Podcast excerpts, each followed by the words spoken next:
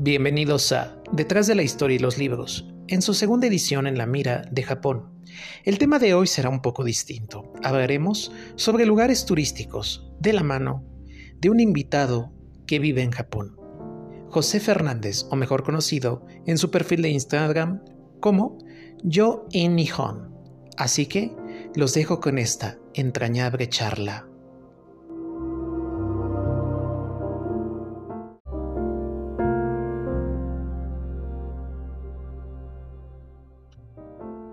Bienvenidos a otro episodio más de Detrás de la Historia y los Libros en su segunda edición en la mira de Japón. El tema de hoy será algo distinto, ya que hablaremos sobre lugares turísticos de Japón, con un invitado, un mexicano que vive en aquel país.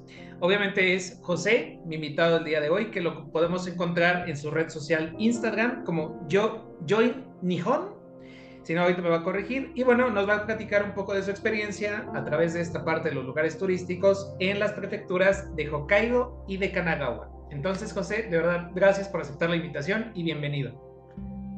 No, encantado de estar aquí, Adrián, mucho gusto. Este, como dijiste, me pueden encontrar como Joy Nihon y bueno, yo soy un mexicano viviendo aquí en Japón. Bien. No, de verdad, gracias por aceptar esta invitación. Antes de comenzar con el tema, bueno, eh, siempre hago esta pregunta a mis invitados y sobre todo a los mexicanos que viven en Japón. Y es pregunta obligada. ¿Cómo fue tu primer contacto con Japón? Sí, bueno, este, yo en el 2015 este, fue realmente mi primer contacto en Japón. Este, yo me empecé a interesar con la cultura japonesa y todo esto de Japón. Eh, en ese tiempo, pues la verdad es que yo veía mucho YouTube, ¿no? Entonces muchos de los que yo seguía este, viajaban a Japón y, bueno, también además de eso, este, me gustaba mucho, como me interesaba mucho los idiomas en ese entonces, ¿verdad? Entonces, para mí, el japonés era completamente diferente, ¿sabes? Tienes el kanji, tienes algo totalmente diferente. Y para el 2015, como te decía, este, mi escuela tuvo como trajeron una que fue una feria de escuelas en la que hubo un intercambio para ir a la ciudad de Kanazawa en la prefectura de Ishikawa. Y pues pude ir como en plan turista a estudiar por dos semanas en esa región que fue de Kanazawa. Y pues la vez que me enamoré de Japón y quería yo vivir aquí. Eh, digamos que ese fue como que mi primer contacto con Japón, ese viaje. Y a qué, justamente una de las cosas que ahorita me surge, como, eh, bueno, eres un apasionado por los idiomas, ¿cuáles han sido los retos de aprender japonés? Uf, pues bastante, la verdad. Este, empezando con, bueno, eh, no tiene ninguna relación el japonés con el español ni el inglés, ¿verdad? Este, gramáticamente, digamos que tienes el español, se escribe de tal forma, tienes tu forma de, ¿sabes? El, eh, ¿cómo sería? Yo como pizza, por ejemplo, ¿no? El sujeto, verbo y el objeto. Bueno, en japonés lo cambias y vendrá siendo el sujeto, el objeto y el verbo, para ponerlo más fácil. Eh, pero bueno, luego tienes partículas que no hacen sentido en tu idioma y este, eso con, bueno, multiplicándolo, pues es un idioma bastante difícil. Eh, obviamente como alguien, como un mexicano yo, pues este, aprender kanji desde cero es bastante complicado también, toma su tiempo. Eh, sí, en, general, la verdad es que el, japonés tiene bastantes cosas que no tenemos en el español, ¿verdad? Y, viceversa. Y aparte, bueno, ¿y cuánto tiempo te toma aprender el, japonés? Ahorita supongo que ya, ya lo has perfeccionado y todavía te falta aprender más, pero como claro. pregunta así muy escueta, vamos a decirlo así, ¿cuánto tiempo, digamos, te tomó como hablar un, un japonés fluido a, este día, digámoslo así? Sí, mira, pues yo seriamente empecé a estudiarlo 2016, que fue un año después de mi primer contacto, ¿verdad? Este, me fui a una escuela de japonés por medio año, eh, con el plan de querer ir a estudiar en una universidad, pero bueno, obviamente seis meses no es suficiente para poder hablar fluidamente. Después este, hice mi universidad, pero realmente no, nunca me fui a Japón en ese, este, a estudiar la universidad tuve que esperarme hasta, ah, bueno, este, en, digamos que en ese inter tuve eh, unas prácticas en el cual pude regresar a Japón otro medio año, pude volver a trabajar usando, sabes, inglés y español, este, inglés y japonés. Y ahí, pues, este, desde el 2020, realmente, cuando empezó lo de la cuarentena y sabes todo lo del COVID, fue cuando tuve más tiempo y empecé yo a estudiar, pues, sí, este, por mi propia manera, eh, japonés. Y bueno, con la compañía que estaba trabajando en Japón, pues también era como que una forma en la que yo estudiaba por mi tiempo libre y en la compañía lo aplicaba, ¿no? Este, después, pues no sé si escuchaste que en Japón en, hasta el 2022, en abril, eh, había un problema de fronteras, no estaban dejando pasar estudiantes, eh, casi a nadie por el tema del COVID. Entonces, este, yo era de esos estudiantes que yo tenía planeado venir a Japón desde octubre del 2021 pero bueno, este, me atrasaron, sabes, mi entrada a Japón, que fue mm, casi medio año. Entonces yo desde el 2021 de octubre, este, realmente yo estaba tomando clases en línea con esta escuela, eh, pero sí, yo, yo tenía como que el plan de que desde ese ahí, desde que me gradué de la universidad, pues yo me iba ya para Japón. Entonces podrías decir que seriamente desde el 2020, sí, para contestar tu respuesta cortamente. Oh, no, y la pandemia vino a como a frenar muchas cosas y por lo menos retrasar sobre todo proyectos y más ahorita que mencionas esta parte de los estudiantes, de que muchos se fueran a estudiar o a hacer un máster o a hacer un el doctorado. Y bueno, tengo conocimiento porque tengo amigos en el Colegio de México que obviamente sí se les retrasaron muchas cosas por ahí, pero ya ahorita varios de ellos ya están, este, como quien dice, pues ya haciendo sus, sus proyectos, sobre todo tesis de maestría y que también eso es como bastante interesante también explorar en algún momento. Y ya entrando en materia, hablamos, hablamos de, bueno, en el, cuando estábamos este, platicando vía mensaje, eh, me mencionaste Hokkaido y este, Kanagawa o Kanazawa. Kanagawa. Kanagawa. Bien, en el caso de Hokkaido, eh, es conocido como el Camino del Mar del Norte. Bueno, esa es la traducción que yo encontré. Es una prefectura que en la cual eh, es hacia el norte de Japón, es una isla y sobre todo algo que históricamente se destaca, eh, que yo estaba como ahí dudoso, pero ya investigando más, es eh, parte de la, bueno, habitan ahí indígenas o que son la población Ainu. Además de que este, Hokkaido es muy conocido por tener diferentes ciudades, entre ellas Sapporo, Furano, Otaru y asimismo, eh, digamos que tiene como una diversidad de paisajes culturales. ¿Qué otros, vamos a decirlo así, en tu, eh, qué otros eh, datos podemos tener sobre Hokkaido? Bueno, sí, Adrián, como mencionaste, claramente sí era tierra de los Ainu, ¿verdad? Este, es muy interesante, de hecho, ese tema, porque hasta no, no sé precisamente, pero por 1860 más o menos fue cuando Japón realmente conquistó esta isla de Hokkaido. Ellos estaban basados literalmente en la zona de Hakodate, que es como que la zona más sur de Hokkaido, que era donde había como que este puerto como, ¿sabes? Para hacer este intercambios, eh, ¿sabes? Y todo esto. Pero bueno, eh, sí, esta isla estaba bastante, básicamente era de tierra Ainu, ¿no? Entonces, ¿qué pasa? 1860 vienen los japoneses, quitan a los Ainu de esta área y realmente Japón podríamos decir que es un tanto un dato medio oscuro, pero sí como que tratan de borrar a eso de la historia Ainu, ¿no? Como que no tengan relación con Japón. Entonces, para muchos Ainus hoy en día, pues la verdad es que, por ejemplo, sí, sí, obviamente se ha hecho últimamente eso de querer, eh, sabes, este, tener como que la raza ahí, ¿no? Que, sabes, también tenga como que su parte, su rol de que existieron, sabes, de que están ahí. Este, sobre todo, pues, que siguen basado en la área este del país, bueno, del lugar de Hokkaido. Pero, este, sí, la verdad es que Hokkaido es un área bastante, relativamente nueva, 150 años que entró Japón, así que no notas mucho la historia que ves en otros este, lugares de Japón o sea, todos estos castillos, templos, este, la verdad es que si los encuentras, pues son realmente más de adorno que de, sabes, históricos. Eh, como has dicho también, pues este, Sapporo es la capital de, de, Hokkaido, que es la ciudad, creo que la cuarta ciudad más grande de Japón. Entonces sí que tiene presencia este, en Japón. Es muy conocida, como dijiste también, por este, bueno, eh, su, eh, sabes, el pescado, los productos marinos. Este, la verdad es que es una área con muchas granjas y muy conocida por su comida, eh, por sus vistas, sabes, la naturaleza. Es, la verdad es que yo cuando estuve viviendo en Japón, en Hokkaido, a comparación de ahora, para mí es, son dos países diferentes. La verdad es que sí se nota, ¿verdad? este, ¿qué más? Ah, también, por ejemplo, en, en, cuestión de festivales, este, Hokkaido es un área muy fría, ¿no? Tiene un clima que podría asemejarse como al de Rusia, ya que está muy pegado a Rusia.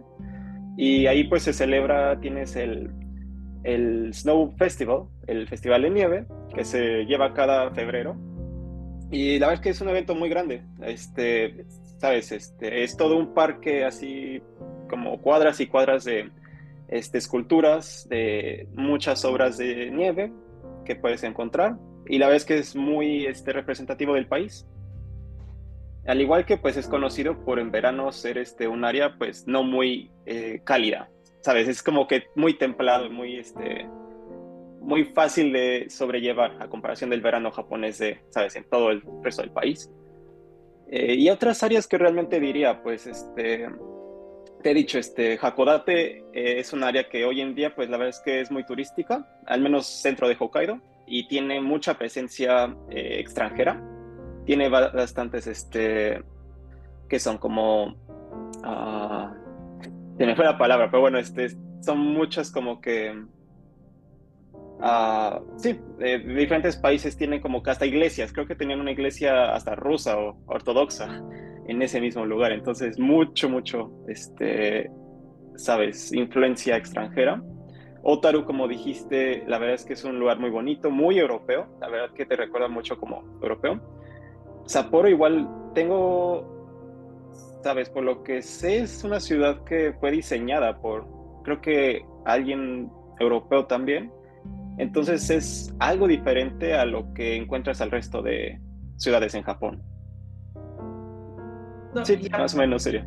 No, y aparte, eh, bueno, yo revisando algunos materiales de Hokkaido, eh, también hay que destacar, por ejemplo, bueno, eh, esta parte del clima, del frío, hace mucho referencia, ¿qué autor? Kawabata, Yasunari Kawabata en, hace referencia al, país al país del norte, y cuando lo empecé a revisar, hace referencia a Hokkaido, justamente por este clima tan, tan, tan frío que, que se tiene de invierno en la región. Por ejemplo, faltaba, por ejemplo, Furano, que habla, bueno, es, las vistas que yo estuve revisando son sobre todo los campos de flores, ¿no? De, sobre todo de la lavanda. en el caso de Otaru, podemos destacar también aparte de que es como una presencia fuerte, o una, como si fuera una ciudad europea, es también conocida por su vidrería, las cajas musicales y las destilerías, destilerías perdón, de sake. Y bueno, y Sapporo, pues es, creo que por su marca y logotipo de la cerveza, que es muy conocida de, aquellas regiones.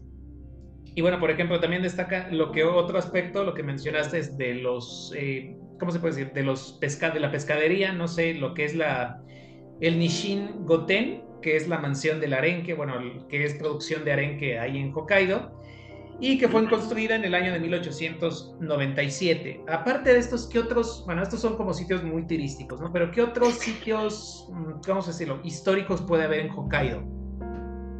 A ver, si este, tienes el, sería el lago Akan, que ese tiene mucha presencia de los Ainu eh, básicamente aquí es donde más quieren hacer presencia su historia, pues ya que fue como que el establecimiento de los eh, de la raza Ino, ¿no? Eh, mucho, bueno, yo cuando estuve en este, en mis prácticas, ¿verdad? Este, era una compañía de viaje, mucho se centraba en esta área, que es más hasta, tienes a Furano, ¿no? Furano que vendrá siendo como que, creo que básicamente el ombligo del, este, de Hokkaido, en, así lo conocen, pues a la, más al este de Furano tienes el lago Akan.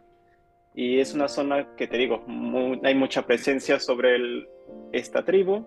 Eh, realmente no encuentras algo que digas que te recuerda algo japonés, ¿sabes? Algo que tengas como significativo, representativo de esa imagen. Eh, también, obviamente, pues si te vas más al este, tienes que serían las áreas de Shiretoko. Shiretoko es, creo que uno de los parques nacionales de Japón bastante protegidos. Este no es que cuente con gran historia, o sea, sí tiene presencia también de los Ainu, pero es más como que para es muy popular para obviamente ver como que la gran naturaleza que hay en Hokkaido. Este, igualmente en invierno pues este, tienes esta área cerca de las orillas del mar en la que tienes como que el hielo eh, más o menos cuarteado y es muy popular ver como que estas vistas a veces en, cruceros o así en barcos, ver cómo tienes al mar y el hielo como, sabes, así esas vistas invernales. Ah, algo más que me quede resaltar, pues sí, este, yo diría que Kushiro, que es otra área más o menos cerca de donde está el lago Akan y todo esto, es una ciudad pequeña, la verdad. Sí, he tenido la oportunidad de ir. Y es otro puerto, realmente, de nuevo, no es que tenga una gran historia, pero también tenía como que una cierta presencia en cuando venían, en cuanto viene sobre intercambios y todo esto sobre todo pues mucho antes, ¿verdad?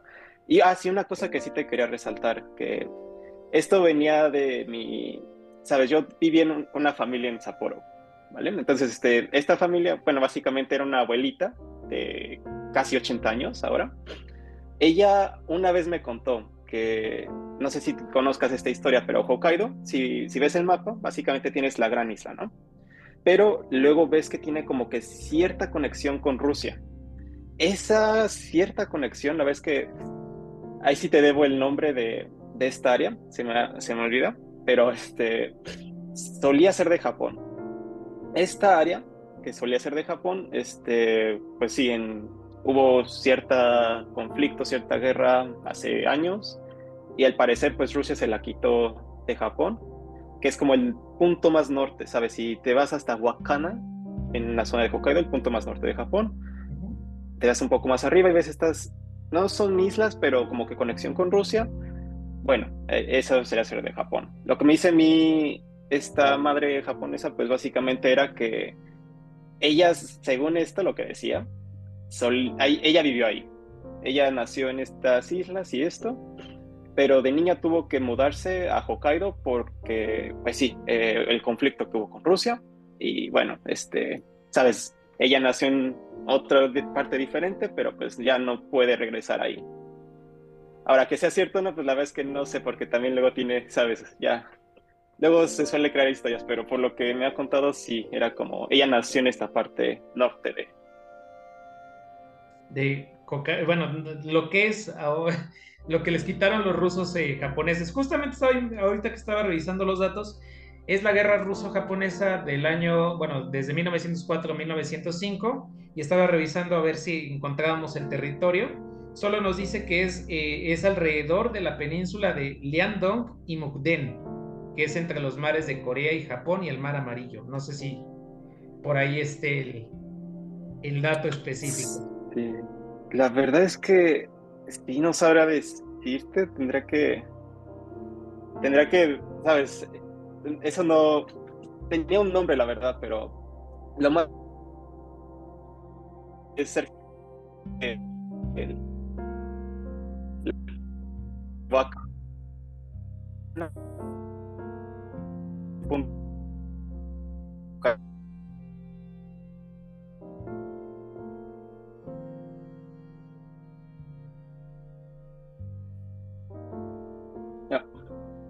listo de repente como que se congeló la imagen. Sí. Son cosas que luego pasan, no hay, problema. Pero de todos modos, sí, justamente creo que es, eh, hay, habría que checar, bueno, ahorita al ratito checo yo ese dato y lo ponemos como una pequeña notita, ya al final del podcast para que, que, quedemos más, más claros y precisos con ese pequeño dato que nos está sí, claro. como anécdota también. Claro.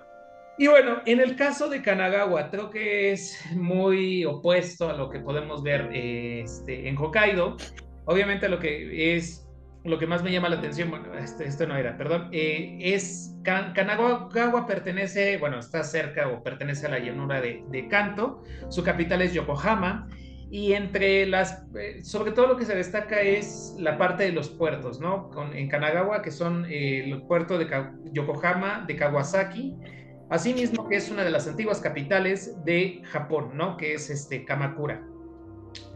Que aquí también hay que encontrar la ciudad eh, bueno, la ciudad onsen o la ciudad del onsen, que es este, Hakone, y entre otros aspectos. Creo que Kanagawa es, vuelvo a repito, es como lo más opuesto que hay, mientras Hokkaido puede ser a lo mejor como de más eh, tradición, lo que mencionamos del pueblo indígena Ainu, que es lo que hoy en día este, están luchando ellos como ese reconocimiento, a algo más japonés, que es Kanagawa. ¿Qué otros aspectos podrías platicarnos sobre Kanagawa? Sí, pues la verdad es que bastante preciso para este, lo que acabas de decir. Eh, Kanagawa, la verdad es que tiene una gran variedad y cuando piensas en Japón, la verdad es que esa es la imagen más o menos. Ah, a diferencia de Hokkaido, que realmente parece más como que algo que no es Japón, más como que el rural. Que, eh, sí, cuando vienes a decir de Kanagawa, pues la verdad es que, sabes, como dijiste, Yokohama, es una ciudad que tiene mucha historia, también tiene mucha influencia este, con el extranjero. Este, justamente este fue realmente un punto muy importante en cuanto, sabes, Japón se abrió al fin de la era Edo, si estoy en lo correcto, ya que fue este uno de los primeros puntos en los que tuvieron, este, sabes, con Japón. Eh, ¿Qué más? Este, pues sí, este, Yokohama es una ciudad bastante internacional, ¿sabes? Se puede decir. Este, aquí está el Chinatown, el Chinatown más grande de todo Japón. Eh, y sí, la verdad es que tiene también la comunidad este, china más grande de, de todo Japón. Este, sí, igual Hakone, pues la verdad es una ciudad muy, muy, digamos que es un lugar muy turístico, conocido por sus onsens. Obviamente no está, eh, bueno, el Monte Fuji, ¿verdad? Muy conocido se puede ver desde Hakone, más no está en la prefectura de Kanagawa, pero bueno, eh, tiene una presencia muy turística Hakone, al igual que, bueno, este, tienes, como dijiste, Kamakura. La verdad es que te recuerda casi a Kioto, una ciudad muy este, histórica, con mucha cultura. Obviamente tienes el, uno de los tres Budas más este, importantes, creo, eh, en, cerca ahí de Kanagawa también eh, pues sí he tenido la oportunidad de ir bastantes veces, sabes, a diferentes puntos de Kanagawa. Y bueno, en cuestión de festivales que te querían también pues mencionar, ¿verdad? Este, empezando con uno, es el Shonan Hiratsuka Tanabata. Eh, este es el Festival Tanabata, pues básicamente vendrá siendo como el Festival de las Estrellas, en el que se supone que tienes a dos estrellas, la eh, Altar y la Vega, que se conocen en cierto punto dicen que cada 7 de julio. Es como una historia más o menos de dos amantes. Y la verdad es que esta tradición viene más al norte de Japón, ¿verdad? Este, pero este es un festival que es muy popular. Se celebra, como te digo, en julio 7 en la región de, bueno, la ciudad de Hiratsuka. Eh, la verdad es que yo también el año pasado pues pude ir y la verdad es que es un festival enorme, el más grande de la región de Kanto y bueno, la costumbre es básicamente tienes un árbol de bambú, pones tu deseo, lo atas y bueno, se te cumple en teoría. Luego tienes pues obviamente el festival este, chino, ¿verdad? Que bueno, como te dije, tienes el Chinatown más grande de Japón y pues aquí obviamente se lleva a cabo pues el Año Nuevo Chino eh, a finales de enero, a principios de febrero. Igual, este, como dijiste, el puerto es algo muy, muy representativo de aquí de Yokohama. Eh, realmente esta área tienes como, digamos que el downtown de Yokohama, que se llama Minato Mirai, es un área bastante nueva también. Si la llegas a visitar, la verdad es que podrás ver que es muy moderna, muy nueva, muy fresa, ¿verdad? Como diríamos aquí en México, pero este, esta es un área que digamos que 30 años atrás no existía. O sea, realmente es bastante nueva. Antes solía ser pues simplemente fábricas, este, pues sí, simplemente una bahía normal, pero bueno, para en tratar de, sabes, este, mejorar la imagen de la ciudad, traer más gente, pues crearon esta área que se llama hoy en día Minato Mirai. Y para festejar o conmemorar eso, pues han hecho un festival que es como que la apertura del puerto. En japonés, pues el, el Yokohama Kaikosai. Y pues este evento pues es como un típico festival japonés, tienes fuegos artificiales, pero también pues, tienes un poco que la historia de Yokohama, eh, sabes, todo lo que lleva esta historia muy profunda de pues, este puerto y se celebra cada junio, de, este, cada 2 de junio. Y bueno, el último, no sé si tal vez lo viste eh, recientemente en, Instagram, pero bueno, este, tienes el Festival de Canamara, que sería siendo como el Festival del Pene, ¿verdad? Este, muy controversial. Yo la vez que muy controversial, sí. Este, yo también pues tenía mucha curiosidad de ver cómo, qué tipo de festival era, ¿verdad? Y este, sí, básicamente, para darte un poco de la historia, la vez que también este, quise eh, investigar un poco al respecto, al respecto eh, dice que pues es simplemente, es un templo que había cerca por eh, Hanayama, en donde había bastantes trabajadores sexuales y bueno, pues lo que hacían era rezar para que no contrajeran como enfermedades sexuales. Y también pues lo que me había dicho un amigo ese día y japonés pues me había dicho que este es como que una es el sabes de la tradición budística que hay un como que un cierto dios bueno Mara en japonés vendría siendo como la palabra también pene este, entonces, pues es como que una forma de conmemorar, ¿sabes? Como que, pues también de, ¿sabes? Este, dar este, su venerar, sí, la parte masculina del hombre. Bueno, este, vendría siendo algo así. La verdad es que un festival, la verdad creo que es más que nada, este, ¿sabes?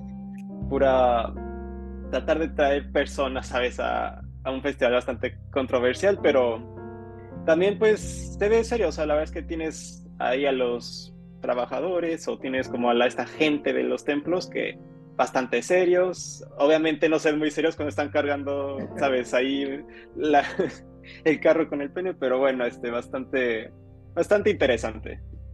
No, y aparte que es también una, bueno, es su evento principal es la procesión alrededor de, con tres Mikoshi, que son, bueno, altares portátiles, y estos, bueno, están compuestos por estatuas de penes, a valga la redundancia, dos de ellas de madera y una de, aquí la tengo apuntada, otra de, em, creo que de metal, si no, aquí apunté, eh, sí, de, metal de color rosada y que, bueno, que es llevada en nombres por un grupo de, eh, aquí mismo lo dicen, de okamas, bueno, travestis, respetando la parte de la sexualidad. Y bueno, con respecto a esta parte de, eh, como lo que acabas de comentar, de la protección de la divinidad masculina y que obviamente pues no les den las enfermedades, ¿no? Y es, creo que hubo algo muy, muy, no controversial, pero que llama mucho la atención, sobre todo más eh, son los extranjeros los que van a este tipo de o a este tipo de festival y a lo mejor a japoneses curiosos, ¿no? Que son también como muy reservados en ese aspecto. Otro eh, punto importante, bueno, retomando Kanagawa, que acabas de mencionar lo de, lo del, ya, de uno de los tres budas más importantes, que fue, bueno, creado en el siglo XIII, eh, se le conoce como, es la representación de esta parte del budismo zen llamado Amida, y que hace mucha referencia, y tengo mucha referencia porque en Tokio Estación de Bueno, que es uno de los libros que leí, ahí se habla mucho de los rituales que tienen este tipo de budas, Aparte de que en Kamakura también se, alrededor de este Buda grande se encuentran eh, templos como el Surugaoka y Hachimangu, que son los como dos de los templos más importantes. Y bueno, el festival de, de, de Kanamara creo que es ahí lo más eh, característico que también podemos ver. ¿Qué otro aspecto a lo mejor turístico falta por mencionar de, Kanagawa? Sí, bueno, este la verdad me faltó el área de Noshima, que vendría siendo, bueno, tienes como una isla muy cerca de Kanmakura, donde está, sabes, el, la estatua de Buda. También Enoshima es bastante, diría que turística, pues queda en una zona en la que eh, se presta bastante para ir en verano, ¿sabes? Para ir a las playas, este, disfrutar con amigos y a veces están ahí festivales. Y en invierno pues hacen, como te digo, es como una pequeña isla conectada entonces se presta para hacer iluminación, en el cual pues en Japón la iluminación es bastante, eh, digamos que romántica, ¿no? O sea, es un, algo como que, que muchas parejas, ¿sabes? Van y este, simplemente están ahí un rato caminando tranquilo, pero disfrutando de la iluminación, al igual que pues, ¿sabes? Gente curiosa. Eh, diría que Noshima no tiene bastante historia, la verdad es que sí, me había este, comentado una amiga que había una cierta área que ahí en esa isla que pasó algo, pero bueno, ahí sí no te lo puedo, realmente no te lo puedo este, contar, no voy a hacer que esté contando algo incorrecto, pero este, otra cosa por, Kama, por Kanagawa, turística, pues sí, la verdad es que diría que el área de al sur de Yokohama Sushi eh, es un área bastante también se presta para ir en verano de playas, es bastante turística, menos con los extranjeros, más, es como que más local. Ah, bueno, y sí hay una, un lugar en Yokohama que creo que no es turístico, pero sí que es muy interesante. Eh, es la, el distrito de Tsurumi.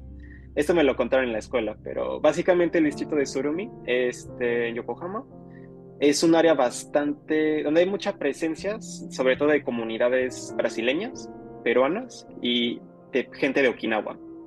Y la razón es que, pues aquí antes solía ser, este, digo, este, el puerto pues solía ser bastante, eh, ¿sabes? Años atrás, de muchas fábricas, muy industrial, ¿no? Entonces, mucha de la de los inmigrantes, sobre todo, pues ya ves, las comunidades brasileñas eran bastante grandes aquí en Japón, ¿verdad? Eh, trabajaban, pues sí, este, en fábricas. Pero pues también gente de Okinawa, este, la verdad es que yo tampoco me lo hubiera imaginado porque pues es una isla que queda a un extremo muy lejos. Pues también hicieron como que aquí su comunidad en este distrito. Y hoy en día pues la verdad es que sí se nota bastante esa comunidad, eh, desde restaurantes, tiendas, pues hasta, por ejemplo, hicimos un recorrido en el cual veías departamentos y veías, este, por ejemplo, estos anuncios de basura, los veías en, en español, en portugués y ¿sabes? hasta en chino a veces. Y ciertos anuncios, o sea, que sí los veías en, ¿sabes? En, español, que la verdad es que es raro llegar a ver este anuncio, ¿sabes? En español en Japón, así en medio de la nada. Eh, la verdad es que, pues sí, se me hizo un área bastante interesante ver, ¿sabes? Esta gran comunidad. Eh, también me topé con una persona de Okinawa ese día. Y la vez que me di cuenta porque me empezó a hablar una señora y la vez que no le estaba entendiendo nada, ¿verdad? Entonces yo me quedé un poco como de, eh, ¿seré yo el que no esté hablando bien japonés o, sabes? Este, pero no, le dije, ¿de dónde eres? Y ya me dice, ah, de Okinawa. Y me empieza, o sea, son gente muy eh, amable, son muy abiertos, la verdad. Eh, pero obviamente su dialecto pues sí que cambia un poco al japonés normal, ¿verdad? Entonces, esto se me hizo interesante, encontrar gente brasileña, peruana y pues, hasta de Okinawa y aparte creo que también es bastante interesante ver cómo, bueno, y es lo que se dice, el acento de Okinawa y la forma en que hablan es muy diferente al japonés tradicional y que anden por ese, esos rumbos es también como muy, muy raro, ¿no? Bueno, muy peculiar más bien, no raro, sino peculiar sería la palabra correcta. Algo, algo más que se nos ande por ahí ah, este, pasando con estos dos, ¿cuál, ¿cuál recomendarías visitar primero? Uf, uh, mira, yo, yo amo Hokkaido. La verdad que para mí es como mi casa, la verdad, Hokkaido. Pero uh, en, si quieres realmente simplemente ver la historia de Japón y tener como que esa experiencia japonesa, pues sí, la verdad es que Kanazawa, digo, Kanagawa sería como que el lugar a donde ir, ¿verdad? Eh, al igual, bueno, no hablamos de esto, pero también yo recomendaría mucho en cuestión de tradición y todo esto de historia, pues Kioto. La verdad es que es un área bastante sabes que tienes que ir si vas a Japón. Es hermosa, tiene mucha historia. Eh, la es que sí hay muchísimo turista, pero bueno, la es que hasta yo recomendaría ir. En plan, si quieres ir a más a disfrutar, sabes, Japón, pero, sabes, si no tienes tanto esto de querer ver la historia, simplemente de disfrutar de buena comida, de, sabes, de naturaleza muy bonita, la verdad, en invierno, por ejemplo, si quieres ver este festival o quieres ir a esquiar, pues la verdad es que Sapporo, la verdad es que lo recomiendo mucho. También es bastante bonito. Tal vez en cierta forma, pues sí es la nostalgia que tengo, pero la verdad es que sí recomiendo mucho Hokkaido. Este es, es un lugar que puedes disfrutar. No, bueno, por las palabras que nos dices, Hokkaido, pues es, es un lugar muy distinto a lo que Japón tienen costumbre, ¿no? En este caso, y sobre todo la diferencia con Kioto y con otras ciudades, este, otras prefecturas también es algo bastante interesante. Bueno, pues lamentablemente el tiempo es nuestro peor enemigo. Obviamente podemos extenderlo todavía más en platicar otros temas de Japón y bueno, desde tu experiencia, que también yo te sería bastante interesante revisar el tema de los mexicanos trabajando para compañías japonesas en un futuro muy lejano con respecto a curiosidades. Y bueno, algo más que nos quieras comentar, comentar antes de que nos despidamos. Sí, este, la verdad es que nada más. Muchas gracias por tenerme aquí, fue un gusto.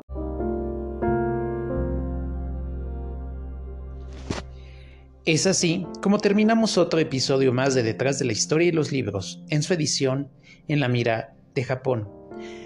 Antes de despedirnos, como nota aclaratoria, hablamos de la guerra ruso-japonesa del año de 1904 a 1905, en donde Japón perderá parte del territorio Port Arthur y en donde también Rusia y Japón se enfrentaron por Manchuria y Corea.